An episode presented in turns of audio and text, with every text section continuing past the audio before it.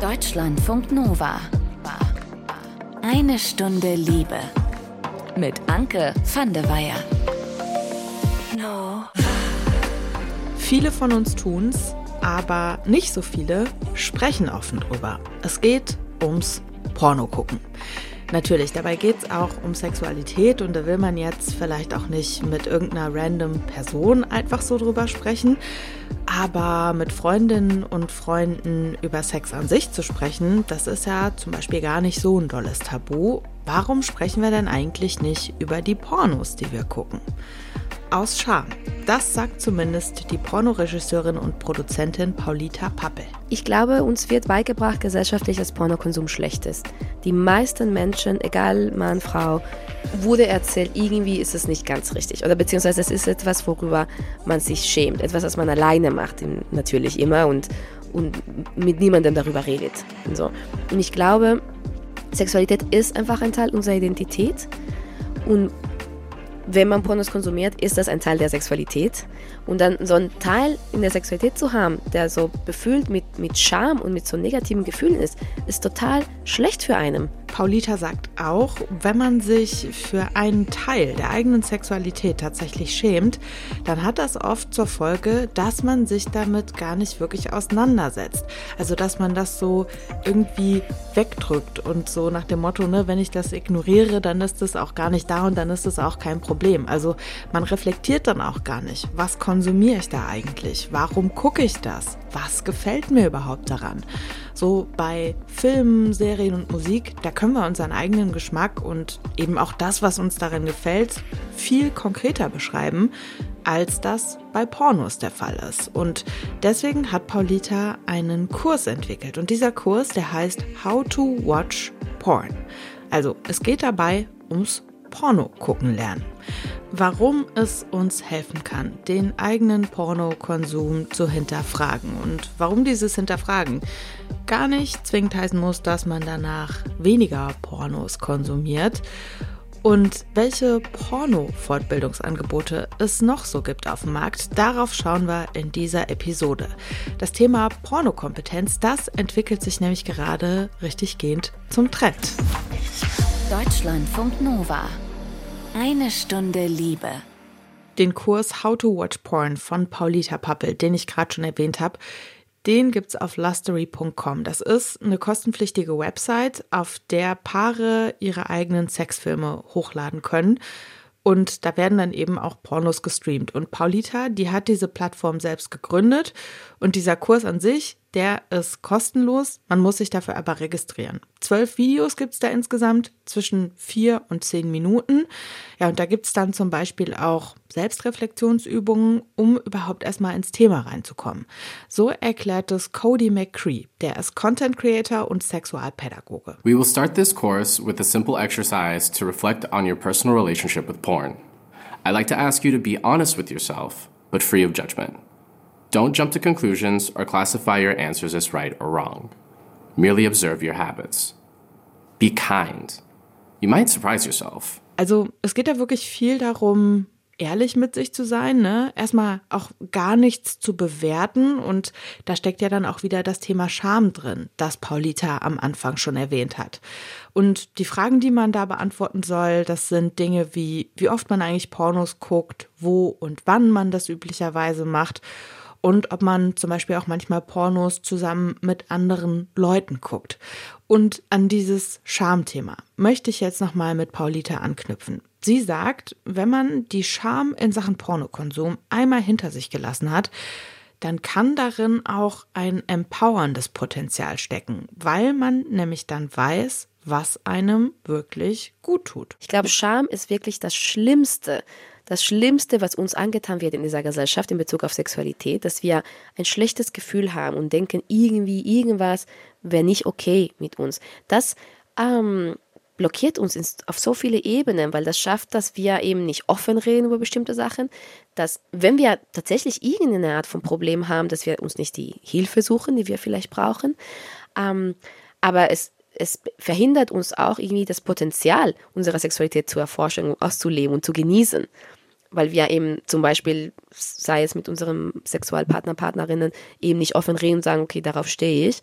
Ähm, oder ne, tausend andere Situationen, wo uns das eben äh, beeinträchtigt. Ich habe mich gefragt, ob dieses Shaming, was du gerade auch erwähnt hast, auch dazu führt, dass Pornos gucken und dazu gegebenenfalls masturbieren gar nicht so ähm, als ernstzunehmender Teil auch der eigenen Sexualität gewertet wird, dass man das irgendwie so macht.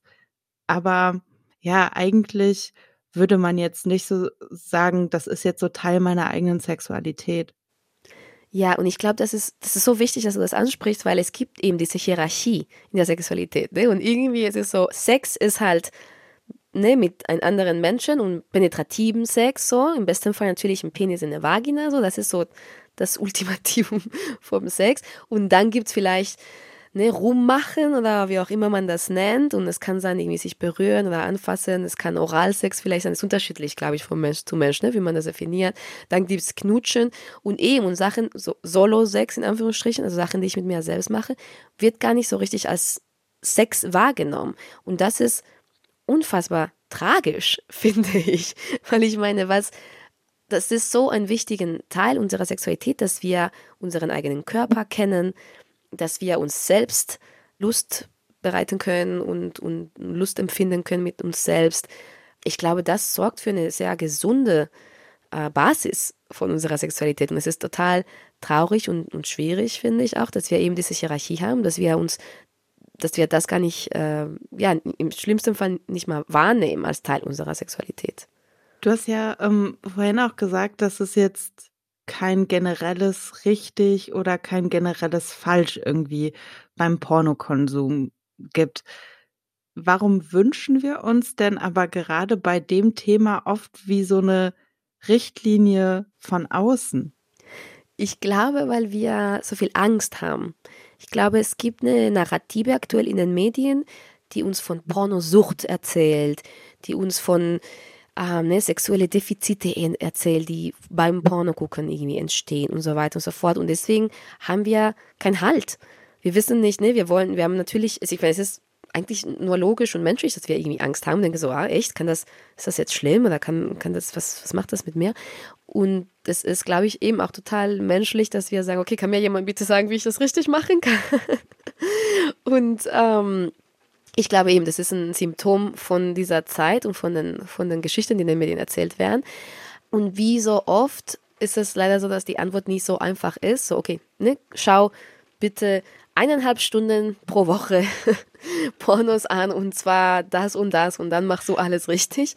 Natürlich ist das keine gibt es nicht so eine einfache Antwort, weil jeder Mensch ist anders. Und es, was, das, was für mich gut ist, ist vielleicht für dich nicht gut. Und das, was für mich vielleicht heute gut ist, ist für mich in zwei Jahren auch nicht mehr das Richtige. Ich würde sagen, dass die einzige Antwort darauf ist halt, du musst dich selbst kennenlernen. Du musst einfach auf dich achten und dir selbst zuhören und, und fühlen, was fühlt sich denn für mich richtig an. Und dann musst du auch experimentieren und gucken, okay, was, ne, wie fühlt sich das an, wie fühlt sich das an, wie ist es, wenn ich das so und so mache. Und durch diesem durch dieses Experimentieren wirst du's, bekommst du den Bewusstsein darüber, dass du dann irgendwann mal spürst, was für dich richtig ist und was nicht. Das heißt aber schon, dass da auch so durchaus auch ein Verunsicherungspotenzial drin steckt, wenn man sich irgendwie da mal mit auseinandersetzt, oder? Wie mit allem, würde ich sagen, auf jeden Fall. Ich glaube, es ist so, wir Menschen mögen auch manchmal einfache Erklärungen für Sachen haben, ne? weil es ist, macht, es ist klar, es ist etwas, was wir im, ne, in unserem Gehirn so ökonomisch funktioniert, dass wir sagen, okay, ne, einfache Erklärung für etwas, macht Sinn, ich kann weiter mein Leben führen in der Vergewisserung sozusagen, dass ich das weiß. So. Und dann kommt natürlich etwas, was uns vielleicht eine, wie man so schön eine kognitive Dissoziation hervorruft, weil man sagt so, oh, okay, ich dachte, das wäre so, aber jetzt treffe ich auf etwas, was das dem widerspricht. Und dann sind wir erstmal verunsichert, klar. Und, ähm, und diese Verunsicherung ist, fühlt sich nicht gut an. Es ist ein unangenehmes Gefühl, verunsichert zu sein. Und ich finde aber, wir, oder alle Menschen, aber gerade erwachsene Menschen, wir müssen lernen, manchmal mit diesen unangenehmen Gefühlen, wir müssen damit sitzen. Wir müssen sagen, okay, manchmal es ist so im Leben. Man wächst nur und man lernt nur, wenn man manchmal sich mit diesen Gefühlen auseinandersetzt und daraus was lernt. Damit man sich in Sachen Verunsicherung, wie wir das gerade besprochen haben, dann auch nicht zum Beispiel zu viel zumutet, wird in diesem Kurs auch empfohlen, dass man nicht mehrere Einheiten direkt hintereinander macht, damit man eben auch so die Dinge, mit denen man sich auseinandergesetzt hat, sacken lassen kann und es gibt tatsächlich auch Hausaufgaben. Zum Beispiel, dass man sich einen Porno mal ganz achtsam angucken soll und sich dann beim Gucken so überlegen soll, wie realistisch ist eigentlich die Szene, die ich da gerade sehe, so verglichen mit den eigenen sexuellen Erfahrungen. Ein bisschen eingrenzend muss man aber auch einmal kurz sagen, so Seiten wie Lustery, ne, die bieten natürlich selber auch Pornos an und die sind natürlich auch daran interessiert, dass man die Filme dann auch guckt. Trotzdem hatte ich jetzt bei diesem Kurs, den ich mir ja genauer angeguckt habe, das Gefühl, dass das sehr offen gehalten ist und dass das jetzt einen nicht irgendwie in eine bestimmte Richtung lenkt. Also, und dass da zum Beispiel auch rauskommen kann, ja, Pornos sind eigentlich gar nichts für mich und deswegen konsumiere ich einfach auch gar keine. Bevor es mit Paulita noch darum geht, wie das Narrativ der Pornosucht, dieses ganze Schamthema, über das wir eben schon gesprochen haben, nochmal befeuert, gucken wir uns jetzt aber mal den Markt mit den Porno-Fortbildungsangeboten an. Ich habe eben schon gesagt, also es gibt tatsächlich immer mehr Angebote, die einem so eine Pornokompetenz beibringen sollen, die eben dazu führen sollen, dass man bewusster, dass man selbstbestimmter Pornos konsumiert. Und da habe ich mich schon auch gefragt, so wenn man mal so aus der Bubble rausgeht, die sich sowieso schon aktiv mit Pornos auseinandersetzt und wo das dann vielleicht auch eher als cool gilt, mal so einen Kurs zu machen und wo man sowieso sehr achtsam konsumiert und dann natürlich auch achtsam Pornos konsumiert. Welches Publikum haben diese Angebote dann? Oder ganz böse gefragt, haben die ein Publikum? Will man nicht manchmal einfach auch nur ein Porno glotzen und nicht vorher großartig darüber nachdenken? Darüber habe ich mit eine Stunde Liebe Reporter Vincent Büssow gesprochen. Der hat sich einen Überblick verschafft, wie genau der Markt aussieht. Ich habe ihn erstmal gefragt, so abseits von dem How to Watch Porn Kurs, noch so in Sachen Porno-Fortbildung. Also ich habe auf jeden Fall mehr Angebote gefunden, als ich erstmal erwartet habe. Äh, mir sind dabei vor allem zwei aufgefallen, die ähnlich zu dem Kurs von Lustery mhm. sind. Da gibt es einmal den Pornoführerschein mit Madita Oeming, der Pornowissenschaftlerin, wie sie sich auch selbst nennt. Die ist ja auch äh, bei How to Watch Porn dabei. Mhm. Ja, und das sind beides Online-Kurse, die über Videos funktionieren. Der Pornoführerschein ist dabei wesentlich ausführlicher. Das Ganze soll dann insgesamt acht Stunden dauern und es gibt die Möglichkeit, sich über Chats oder bei bestimmten Events mit den Dozierenden auszutauschen. Dafür kostet das Programm aber auch knapp 130 Euro und die Plätze sind begrenzt. Okay. Ja, und dann ist dann noch das Angebot The Porn Conversation von der Pornoproduzentin Erika Last. Ist das dann auch so ein Online-Kurs? Nee, die stellen auf ihrer Website kostenlos verschiedenes Infomaterial zum Thema Pornografie zur Verfügung. Mhm. Das sind dann entweder Artikel oder Konversationsleitfäden, alles in Textform und aktuell auch noch nicht auf Deutsch. Das soll sich aber Ende des Monats ändern. Ähm, und außerdem ist es über die Seite möglich, Kontakt zu Sexualwissenschaftlerinnen aufzunehmen, zum Beispiel um Fragen zu stellen. Okay. Ja, und interessant fand ich an den drei Sachen, dass diese Angebote, also How to Watch Porn, der Pornoführerschein und The Porn Conversation, alle aus dem letzten Jahr stammen. Es scheint also gerade schon Bewegung in dem Bereich zu sein. Ich habe mal bei Madita Oeming vom Pornoführerschein nachgefragt, woran das liegt. Ich denke schon, dass das Bewusstsein dafür wächst, dass eben die Diskrepanz besteht zwischen alle machen es, keiner redet drüber. Ich denke, das liegt insbesondere natürlich erstmal an der Digitalisierung, also einfach mit dem Internet ist jetzt über die letzten, sag ich mal, 15 Jahre Pornografie nochmal ganz anders zugänglich und sichtbar geworden. Es lässt sich einfach nicht mehr leugnen, wie weit das verbreitet ist. Ja, und ich habe dementsprechend auch noch einige andere Vortragsreihen und Infoangebote gefunden, die sich in den letzten Jahren etabliert haben. Die sind dann etwa von Verbänden, Frauenhäusern und Behörden organisiert. Die meisten davon richten sich allerdings anders als How to Watch Porn an Eltern und Pädagoginnen. Und das gilt übrigens auch für den Pornoführerschein. The Porn Conversation bietet hingegen verschiedenes Material für Eltern, Pädagoginnen oder Jugendliche ab 13 Jahren an. Unterscheiden sich die Angebote denn dann auch inhaltlich oder sind die alle irgendwie so ein bisschen das gleiche mit leicht unterschiedlicher Zielgruppe? Ja, die unterscheiden sich teilweise. Also erstmal mhm. zu den Gemeinsamkeiten. Alle Programme haben erstmal einen bewussteren Umgang mit Pornografie zum Ziel. Es geht also in jedem Angebot um die Unterschiede zwischen Sex in Pornos und in der Realität, mal als simples Beispiel. Es wird aber auch durchweg auf Aspekte von Pornos aufmerksam gemacht, die vielleicht nicht so viele Menschen auf dem Schirm haben. Da geht es dann zum Beispiel um Sexpositivität oder Consent. Mhm. Äh, ich habe hier mal ein Beispiel rausgesucht aus How to Watch Porn, in dem die Sexualpädagogin Aria Vega über die Bedeutung von Consent in der Pornografie spricht. We'd like to advocate for consent to be a pillar of the creation and distribution of pornography. This means that a pornographic film is one that's been recorded and distributed with the consent of all participants. This means the participants agreed to the sexual acts, agreed for them to be recorded, and agreed for them to be published. Ansonsten unterscheiden sich die Angebote vor allem, wenn es um die Aufklärung von Jugendlichen geht. Wie sieht das dann so ganz konkret aus? Also die Programme, die sich eben an Eltern und Pädagoginnen richten, die gehen natürlich genauer darauf ein, wie Jugendliche heutzutage mit Pornos in Kontakt kommen und was das für Auswirkungen haben kann. Der Pornoführerschein geht dabei am meisten in die Tiefe und ist deshalb von diesen drei Angeboten zumindest am ehesten was für Menschen, die beruflich mit Kindern und Jugendlichen zu tun haben. Mhm.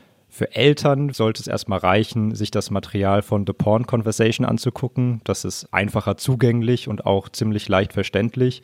Für Erwachsene, die sich nur mit ihrem eigenen Pornokonsum auseinandersetzen wollen, ist How to Watch Porn das passendere Angebot. Was ich mich bei dieser ganzen Sache ja irgendwie immer auch noch frage, ist, ob das überhaupt Menschen interessiert, die sich jetzt sowieso nicht schon aktiv mit Pornos auseinandersetzen, also die da irgendwie schon so im Thema drin sind. Ja, das ist eine interessante Frage, habe ich mich auch gefragt. Äh, zum Glück kenne ich einige Leute, die sich jetzt nicht so viel mit dem Thema beschäftigen, wie das du und ich zum gut. Beispiel. äh, die habe ich mal gefragt, inwiefern sie ihren eigenen Pornokonsum reflektieren und ob so ein Kurs für die überhaupt interessant wäre. Ich glaube, das Commitment wäre jetzt nicht hoch genug, an so einem Kurs teilzunehmen. Ich glaube, ich fühle mich, als würde es mich nicht so sehr betreffen, weil ich halt nicht Teil davon bin und auch so wenig Pornos schaue. Ich würde es mir auf jeden Fall mal anschauen. Vor allem würde mich die Frage interessieren, welcher Pornokonsum gut für mich ist, da man sich ja normalerweise jetzt so im Alltag eher weniger dieser Frage stellt und auch nicht unbedingt so, so eine Frage Thema unter Freunden ist. Mein Interesse wurde auf jeden Fall geweckt. Ähm, ich finde, es sollte generell viel offener über dieses Thema gesprochen werden, auch schon in der Schule. Ich erinnere mich mehr so daran, dass eben kurz thematisiert wurde, dass da vielleicht auch falsche äh, Körperstandards ähm, signalisiert oder gezeigt werden und eher so in die Richtung, dass wir uns das bloß nicht anschauen sollen. Das mit der Schule ist auch ein interessanter Punkt, weil es quasi der Ausgangspunkt von vielen dieser Angebote ist, dass vor allem Kinder und Jugendliche beim Umgang mit Pornos ziemlich allein gelassen werden. Also, dass Pornos jetzt zum Beispiel im Sexualkundeunterricht einfach überhaupt nicht thematisiert werden auch. Ja, genau. Das sagt auch Madita Oeming übrigens was jetzt die, den, den schulischen Kontext angeht oder den pädagogischen Kontext, ist auch einfach eine riesige Leerstelle. Es gibt so gut wie gar keine Materialien dazu. Es gibt, wenn dann, outgesourced, also dass dann eben Organisationen wie Pro Familia oder andere sexualpädagogische Einrichtungen das übernehmen, aber die sind natürlich überhaupt nicht in ausreichenden Kapazitäten verfügbar. Und selbst dort ist ganz oft das Thema Porno immer noch ähm, ja, eine, eine Leerstelle, eine Lücke, ja, das kann ich auch aus meiner eigenen Schulzeit bestätigen. Dass beim Sexualkundeunterricht in vielen Fällen noch Luft nach oben ist, darüber haben wir hier bei Eine Stunde Liebe tatsächlich ja auch schon öfter gesprochen. Wobei ich auch sagen muss, also vor allen Dingen bei Themen wie Pornos ist es ja dann vielleicht auch einfach angenehmer für die SchülerInnen, wenn diese Aufklärung nicht direkt von den Lehrkräften übernommen wird, sondern wenn da vielleicht zum Beispiel eine externe Person mal an die Schule geholt wird, der man dann danach nicht nochmal in die Augen gucken muss und so. Die Materialien bzw. die Angebote, die sind auf jeden Fall potenziell da und wie dieser Markt aussieht, das hat Vincent Büssow für uns gecheckt. Mit Paulita ging es ja vorhin schon mal um das Thema Scham. Sie sagt, sich mit dem eigenen Pornokonsum auseinanderzusetzen und sich wirklich wertfrei anzugucken, was man da eigentlich konsumiert, das kann sehr befreiend sein, weil dadurch potenziell eben auch Scham abgebaut wird. Ja, und den eigenen Pornokonsum zu reflektieren, muss übrigens tatsächlich auch nicht heißen, dass man danach weniger Pornos konsumiert. Kann auch einfach sein, dass man feststellt, passt alles so, ich mache einfach so weiter wie vorher. Bei der Frage, wie viel Porno guckt man und wie viel ist eigentlich zu viel?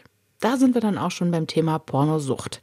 Dahinter steckt eben die Annahme, dass Pornos abhängig machen können, wenn man zu viel davon glotzt. Ja, und um dieses Narrativ der Pornosucht aber überhaupt zu verstehen, da muss man erstmal wissen, wer das eigentlich erfunden hat.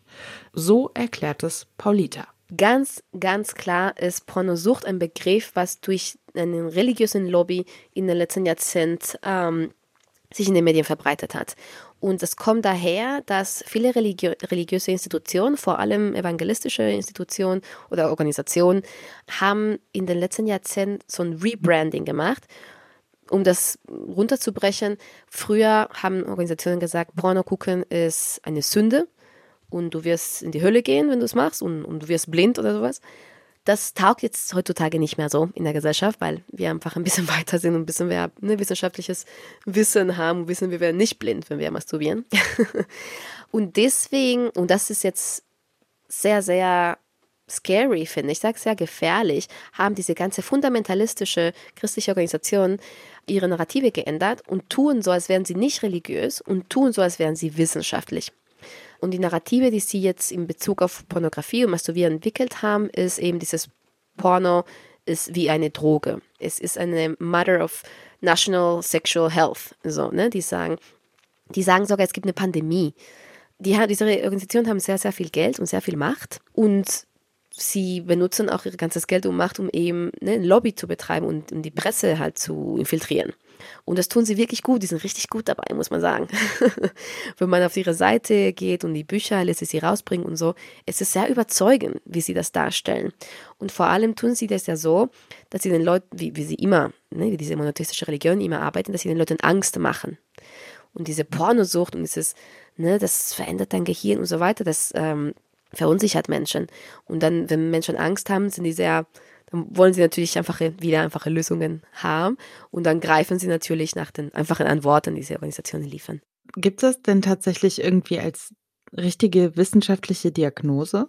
Nicht wirklich. Also es gibt die akademisch und Gesundheits, im Gesundheitswesen gibt es schon unterschiedliche Meinungen tatsächlich. Es gibt eine Polemik darüber, aber die Weltgesundheitsorganisation zum Beispiel und andere offizielle ne, Register sprechen nicht dezidiert nicht von Pornosucht, sondern die sprechen von kompulsives Verhalten oder Verhaltensstörung, aber nicht von Sucht. Warum? Weil es einen Unterschied gibt zwischen einer Sucht, die produziert wird von einer Substanz, die tatsächlich ne, zum Beispiel in meinem Gehirn eine Veränderung auslöst, wie, ich sage jetzt mal, Heroin, ne, als klares, einfaches Beispiel, den wir alle kennen.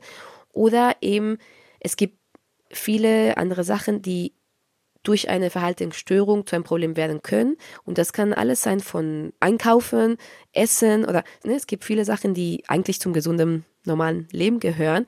Aber wenn ich die eben kompulsiv betreibe oder aus den falschen Gründen oder wenn ich sozusagen die Kontrolle darüber verliere, dann wird das natürlich zum Problem. Und das ist ein Problem. Und dafür gibt es ja Ärztinnen und TherapeutInnen, die spezialisiert sind in sexuelle äh, ne, Verhaltensstörungen und so weiter und so fort und die einem helfen können, wieder die Kontrolle zu gewinnen. Das Problem ist, wenn wir das Sucht nennen, dann wir gehen nicht an die Ursache. Dann tun wir so, als wäre das Problem das Porno an sich und das ist ja nicht das Problem und dann können wir schwierig die Lösung finden für unser Problem, wenn wir ja nicht das Problem benennen können. Ist Pornosucht dann auch irgendwie ja auch eine einfache Diagnose dann in dem Fall, weil es irgendwie auch dazu führt, dass man sich eigentlich nicht tiefer damit auseinandersetzen muss, was eigentlich los ist? Ganz genau. Es ist eben, es ist eine, ich meine, es ist in erster Linie einfach eine, wie du sagst, es ist wie ein, es ist wie eine einfache Diagnose, die ja nicht, die nur den Symptom, sage ich jetzt mal, heilt in Anführungsstrichen, aber die, die Ursache nicht mal benennt. Dementsprechend ist es keine Heilung. Also das Problem wird ja bestehen bleiben diese Abgrenzung, dass Pornos keine Substanz sind wie Drogen, wie es Paulita gerade erklärt hat, die finde ich wirklich hilfreich. Und deswegen wird in der Psychologie, das habe ich extra nochmal nachgeguckt, auch von einer Abhängigkeit gesprochen, wenn es um die Abhängigkeit von einer Substanz geht und mit dem Absetzen dieser Substanz dann zum Beispiel Entzugserscheinungen auftreten. Und bei sowas wie Glücksspielsucht oder eben auch Pornosucht, da spricht man von einer Impulskontrollstörung. So, jetzt haben wir ja schon festgestellt, es gibt immer mehr von diesen Weiterbildungsangeboten, die einen bewussten, selbstbestimmten Umgang mit Pornos fördern wollen. Der sich ja dann gegebenenfalls auch auf den Konsum selbst auswirkt. Da frage ich mich, merkt man diesen neuen Vibe, der da so kreiert wird, überhaupt in der Branche selbst? Also gibt es zum Beispiel mehr Leute als früher, die sagen, ey, ich habe festgestellt, kostenlose Pornoseiten, die sind eigentlich kacke und deswegen zahle ich für meine Pornos.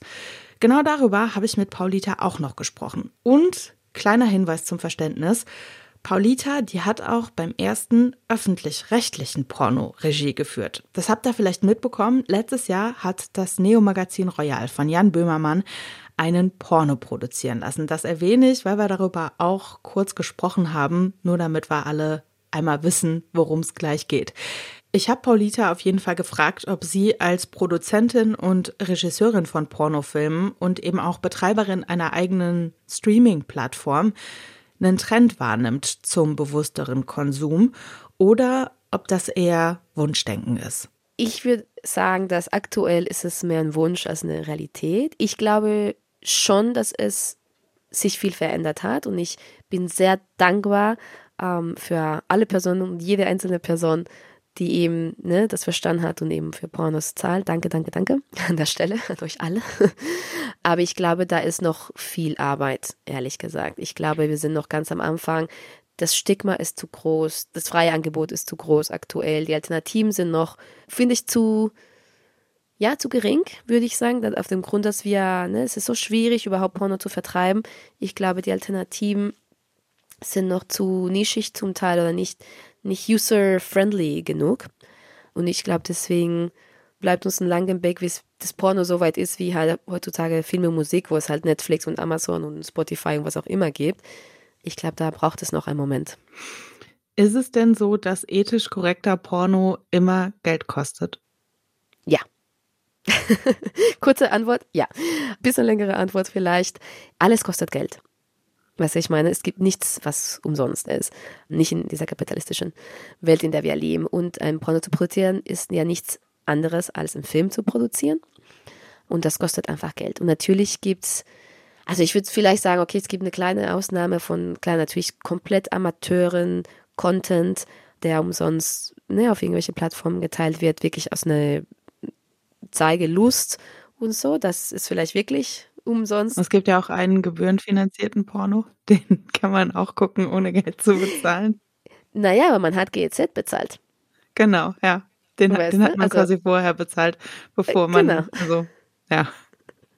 Das meine ich auch mit Alternativen. Weißt du, wenn es zum Beispiel öffentlich-rechtliche Pornos geben würde, wäre es eine Alternative zu dem freien, verfügbaren Porno, der ja piratiert ist und gestohlen ist auf dem Internet. Das würde ne, der Piraterie einen riesen Schaden tun, was ja toll wäre, weil es, das ist ja das, eines der größten Probleme von der Pornindustrie, ist eben diese ganze Piraterie. Und wenn es andere Möglichkeiten geben, sozusagen auf richtig umsonst Pornos zu gucken, die aber eben nicht piratiert sind, sondern eben anders finanziert wurden, das wäre, glaube ich, ein Riesenschritt in die richtige Richtung. Bis zur ersten öffentlich-rechtlichen Porno-Plattform dauert es wahrscheinlich trotzdem noch ein paar Jahre, aber never say never, sage ich an dieser Stelle einfach mal, ne? Man kann ja einfach auch mal sinnieren und gucken und dann kann man später mal gucken, was da wie passiert ist oder auch nicht passiert ist. Bevor ich hier den Sack zumache, gibt's einen Themensprung im Liebestagebuch von Louis. Da geht's nämlich diesmal um Dating, beziehungsweise um Dating-Fails. Und von seiner persönlichen Dating-Fail-Story erzählt uns Louis jetzt. Also, ich hatte ein Match auf einer wohlbekannten Dating-Plattform und das ging auch relativ zügig los im Sinne von, hey, ich mag super gerne, wie du so schreibst und was du so als deine Ziele und präferierte Beziehungsformen etc. darstellst auf der Plattform. Ähm, da bin ich auf jeden Fall dabei. Lass uns das mal ausprobieren. Dachte erstmal, ja, cool, super. sehr gerne. Und was ich bisher so gelernt habe bei diesen Plattformen ist, dass man möglichst schnell versuchen sollte, sich zu treffen. Weil sobald man ungefähr eine Woche ins Land ziehen lässt, ist eigentlich sozusagen der erste Funke weg. Und dann kommt er auch nicht mehr wieder. Und dann ist halt einfach sozusagen das Zeitfenster zu. Habe das also angefragt und dann ähm, hieß es relativ schnell, ja, okay, hier ist erstmal meine, meine Handynummer, lass uns doch mal auf WhatsApp wechseln. So, zu WhatsApp gewechselt. Dann hieß es relativ schnell, schick mir mal ein Bild von deinen Augen und deinen Haaren, weil man die nicht so richtig sehen kann auf dem Profil. Fand ich erstmal okay, ja. Weird Request, aber why not? Wer weiß, wo das jetzt hinführt, okay, schickst halt einfach irgendwie Gesichtsbild, Haare. Da muss man dazu sagen, ich habe ein bisschen längere Haare, also Haare, so wie ich sie trage, Haare offen. So, die Bilder rübergeschickt. Da kam dann relativ schnell zurück, oh, hm, du hast ja einen roten Bart.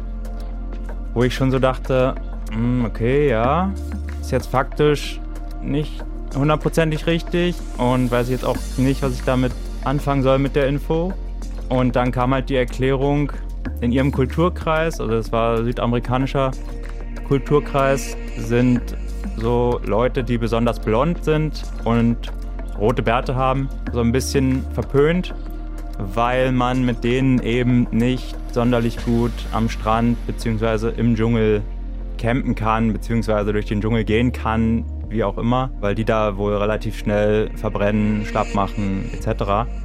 Und das war für mich in mehrerlei Hinsicht ein komisches Gefühl. Also ich persönlich kenne das nicht, dass ich fürs Äußere diskriminiert werde. Ist insofern vielleicht auch mal eine ganz erhellende Erfahrung. Und zweitens war das einfach faktisch verdreht. Der Claim war ja, ich bin zu blond und habe einen roten Bart. Das ist beides nicht der Fall. Dass ich blonde Haare habe, war jetzt aber auch kein Staatsgeheimnis, das man nicht hätte sehen können, wenn man weiter als das erste Bild swiped. Und das dritte war halt einfach, dass die Person selber blonder war als ich. Okay, das kann gefärbt gewesen sein, aber auch blasser war als ich, wo ich jetzt persönlich davon ausgehen würde, dass sie da deutlich sonnenanfälliger ist. Ja, sie hat dann gesagt, ja, du, also das waren ja wirklich die Worte, ne? Sie hat dann gesagt, hm, okay.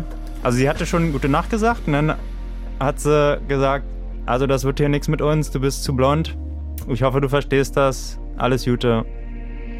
Wenigstens in der Hinsicht äh, klare Ansage, ne? Das, das ist wenigstens das Gute.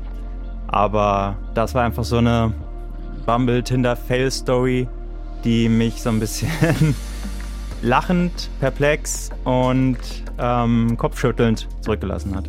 Immerhin hat er nicht so unglaublich viel Zeit investiert und für uns auf der Habenseite, wir bekommen potenziell noch weitere Dating Stories von Louis und die dann hoffentlich ohne Fails. Und an dieser Stelle wie immer der Hinweis für euch, wenn ihr Rückmeldungen, Fragen oder Themenwünsche habt, dann schreibt uns sehr gerne eine Mail an mail.deutschlandfunknova.de. Ich bin Anke van der Weyer. Ich sag danke fürs Zuhören. Habt's gut. Deutschlandfunk Nova. Eine Stunde Liebe. Jeden Freitag neu auf deutschlandfunknova.de und überall, wo es Podcasts gibt. Deine Podcasts.